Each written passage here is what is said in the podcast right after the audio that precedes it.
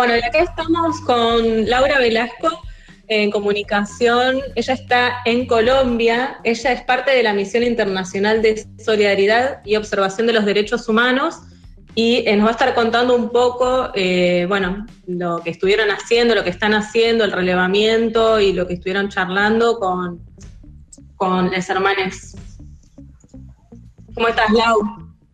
Hola, ¿cómo están ustedes? Bueno, un gusto muy grande poder escucharles y contar un poco para Argentina también lo que estamos haciendo desde esta misión internacional eh, que conformamos 21 personas.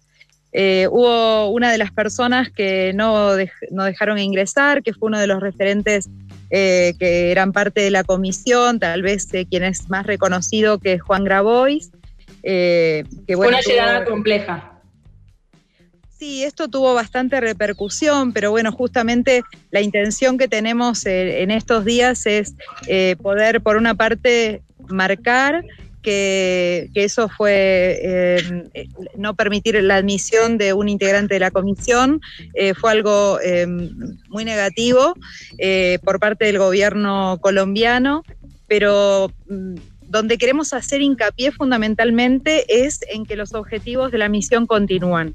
Esto es muy importante porque acá Colombia no ha podido ingresar la Comisión Interamericana de Derechos Humanos. Entonces, que estemos hoy acá nosotros y nosotras es eh, muy importante para el conjunto de las organizaciones populares de Colombia, organizaciones indígenas, afrodescendientes, de mujeres, gremiales, eh, de pueblos campesinos, que hoy se están manifestando, sobre todo con enorme protagonismo de jóvenes y de mujeres en las barriadas populares. ¿Y por qué es para ellos muy importante nuestra presencia? Porque ya hace eh, un mes, hoy es un día muy importante acá, se cumple un mes del paro nacional y de hace un mes que Colombia sigue movilizada y sigue movilizada por los mismos reclamos, que son seis puntos y en verdad dos se han conseguido ya, que eh, fue el voltear una reforma tributaria regresiva eh, que ponía mayores impuestos a los sectores medios y populares y también un proyecto de privatización de la salud. Imagínense en un momento de pandemia que se avance en ese sentido. Entonces fue tal vez un punto de inflexión en el marco de la pandemia, pero hay una larga historia, además de una situación de profunda eh, crisis económica y social en la sociedad colombiana, donde la mayoría de, los jóvenes que vemos en las barriadas populares están desocupados, se sienten sin futuro, han vivido eh, toda una vida eh, con familias muy empobrecidas, cada vez más empobrecidas. Entonces eh, hay una reacción muy fuerte en este sentido, pero, y esto es muy importante para marcar también, Colombia hace cinco años firmó el acuerdo de paz y desde la firma de ese acuerdo de paz fueron asesinados 300 líderes y lideresas eh, que habían pasado a formar parte de espacios de representación política y cerca de otros 2.000 eh, militantes eh, y referentes de organizaciones de base. Digo que son números tremendos y que justamente expresan que hace mucho tiempo en Colombia no se está cumpliendo con los derechos humanos. Entonces, hoy hay una reacción muy fuerte. Es muy importante contarlo para Argentina porque de pronto eh, hay eh, cuestiones que nos hacen recordar el proceso de Chile de carácter fuertemente insurreccional, pero sin embargo de eso se hablaba más en su momento en la Argentina o en otros países y sin embargo está muy silenciado el proceso de Colombia. Nuestra intención acá como misión, y es una, una misión que integramos referentes de derechos humanos, eh, muy plural eh, y de distintas organizaciones sociales. Eh, y bueno, lo estamos haciendo, digo, está el CERPAG, está la Correpi, está, bueno, distintas organizaciones que somos parte de la UTEP, de la Unión de Trabajadores de la Economía Popular. La intención es poder tomar las denuncias de violación a los derechos humanos para hacerlas llegar eh, justamente a los organismos internacionales que todavía no han podido entrar a tomar esas denuncias a Colombia. Eh, hasta el día de hoy las denuncias eh, son de cerca de 50 personas asesinadas. También han aparecido personas mutiladas y hay cerca de 500 personas desaparecidas. Además, hay situaciones de, además de violencia física, de violencia sexual, en particular con las mujeres. hay cerca, bueno, de 27 denuncias de violaciones eh, y cerca de 75 eh, denuncias de violencia sexual en todas sus formas. ¿Qué estamos haciendo nosotros con estas, eh, con estas los heridos, otra cosa muy importante. hay más de 1.500 heridos y muchos de ellos con lesiones oculares, porque ¿qué es lo que sucede? ¿Qué es lo que estamos nosotros y nosotras relevando?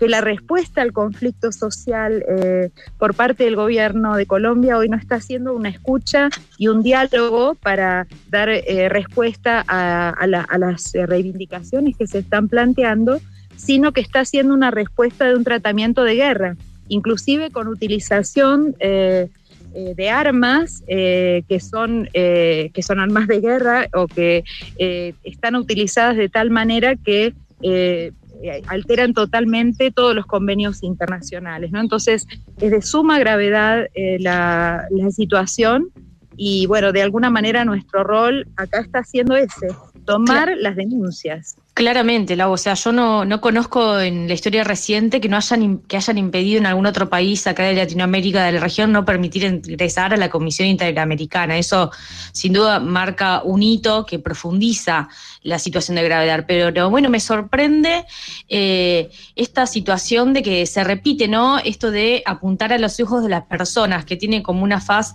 simbólica muy importante eh, y que además fue un modus operandi, como si querés le podemos llamar, que se repitió en Chile y también en Argentina, eh, cuando la represión en el, 2018 a las organizaciones que se manifestaron en contra de la reforma previsional de Macri, como que, digo, puedo establecer ese vínculo.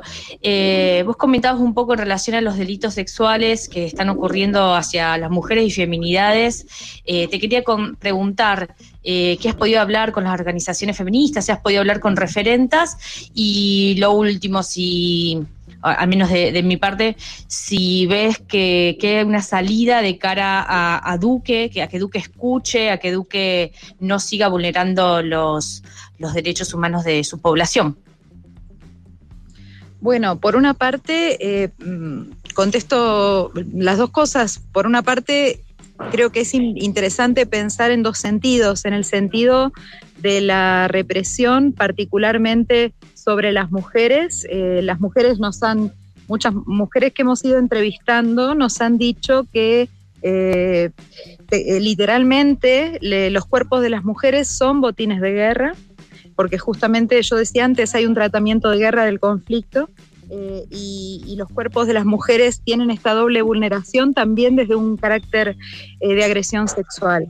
Eh, pero por otra parte, es, eh, y, para salir de, ese lugar de victimización también y de plantearlo también desde la enorme fortaleza y empoderamiento de este proceso, es impresionante la participación de las mujeres.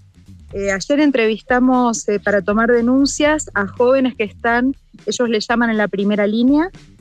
Hay mujeres en la primera línea, entre esos jóvenes que están en la resistencia, en las barriadas, y hay muchas mujeres en la, en la segunda línea, que son muchas veces las madres de las y los jóvenes sobre todo, eh, que, son, eh, que están haciendo lo que es los puestos de asistencia sanitaria, de acompañamiento desde los derechos humanos, eh, de, de, seguimiento de las situaciones de detenciones ilegales. Hay un trabajo de acompañamiento de las mujeres en este cuidar, pero a su vez en este acompañar eh, la lucha que están tomando los jóvenes en el sentido de decir, no queremos más, no tener destino en este país que es un país eh, rico, pero lamentablemente, bueno, que, hace muchos años nos pasa a muchos países latinoamericanos, ¿no? Que no podemos eh, encaminar los procesos hacia el bienestar de nuestros pueblos. pero bueno, yo quiero sobre todo centrarme en esa visión de que queremos hoy eh, aportar al, proceso colombiano y de, nuestros países también, sin duda, eh, por una parte, eh, viniendo acá a, aprender, a escuchar mucho y a servir en el sentido de poder acercar un informe que es muy serio el que estamos elaborando.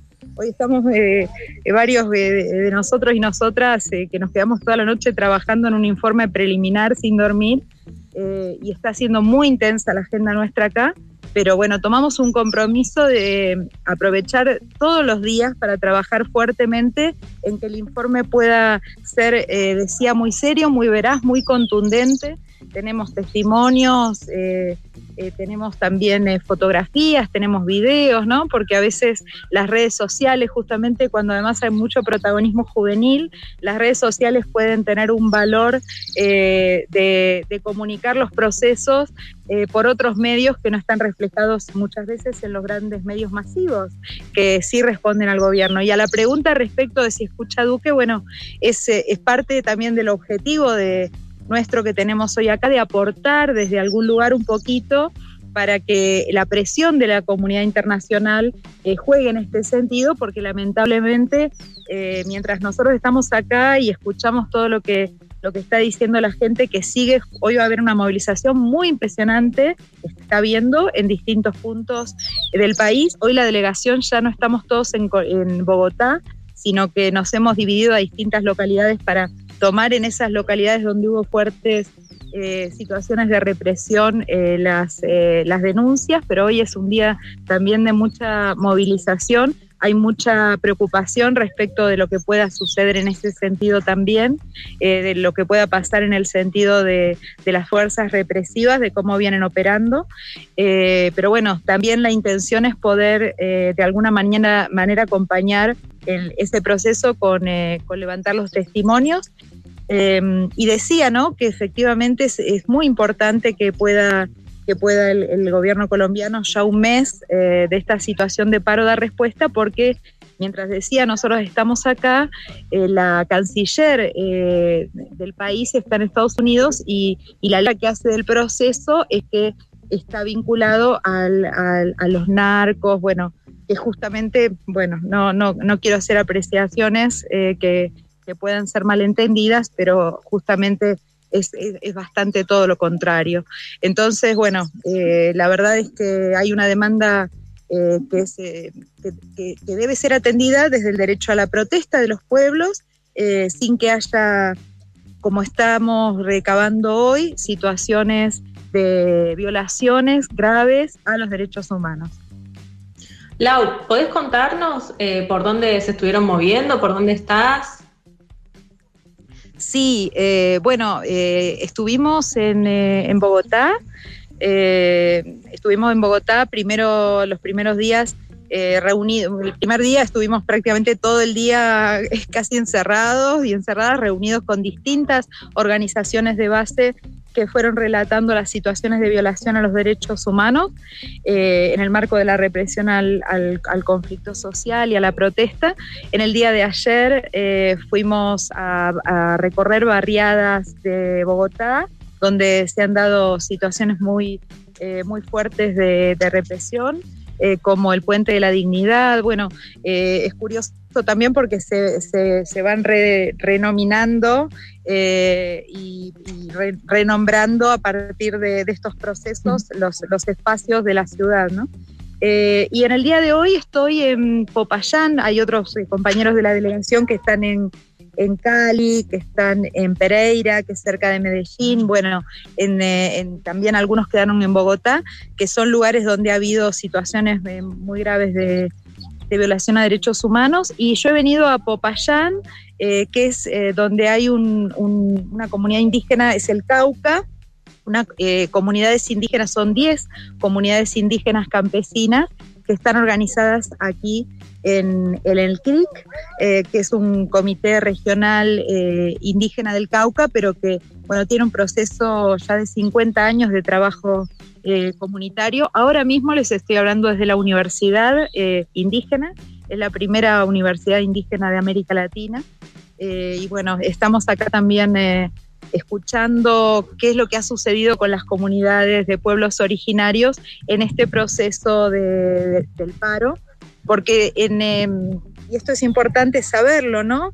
Eh, en ese, el paro que ya lleva un mes y que hoy es la movilización importante que hay en distintas localidades de Colombia, eh, lo, que, lo que hace es articular en lo que se llama el Comité Nacional del Paro a múltiples organizaciones, ¿no? Una de ellas es el, CRI, eh, otra de ellas es Marcha Patriótica, el Congreso de los Pueblos, ¿no?